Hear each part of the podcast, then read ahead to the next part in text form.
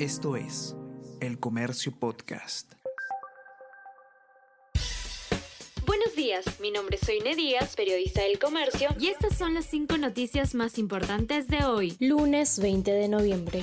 Milei será presidente argentino tras superar a Massa por 12 puntos. El candidato de la Libertad Avanza alcanzó el 55,7% de los votos en la segunda vuelta presidencial. Al cierre de la jornada, Milei le sacó casi 3 millones de votos a su rival Sergio Massa, el postulante oficialista. El cambio de mando será el próximo 10 de diciembre.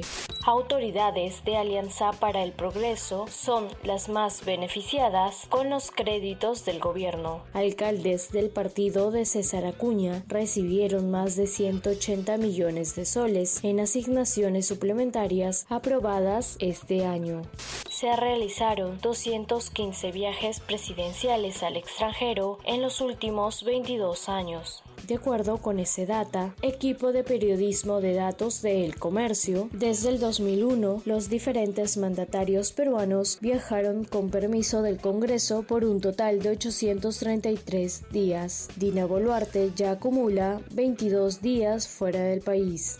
Índice de gestión de la inversión pública será publicado por el comercio.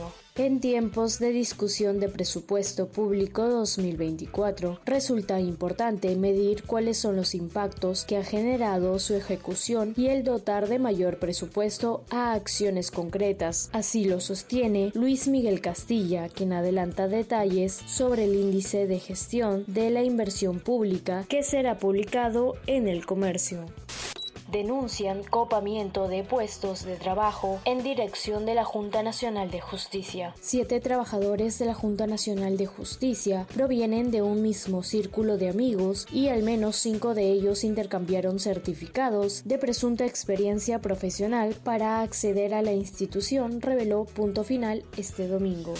Esto es El Comercio Podcast.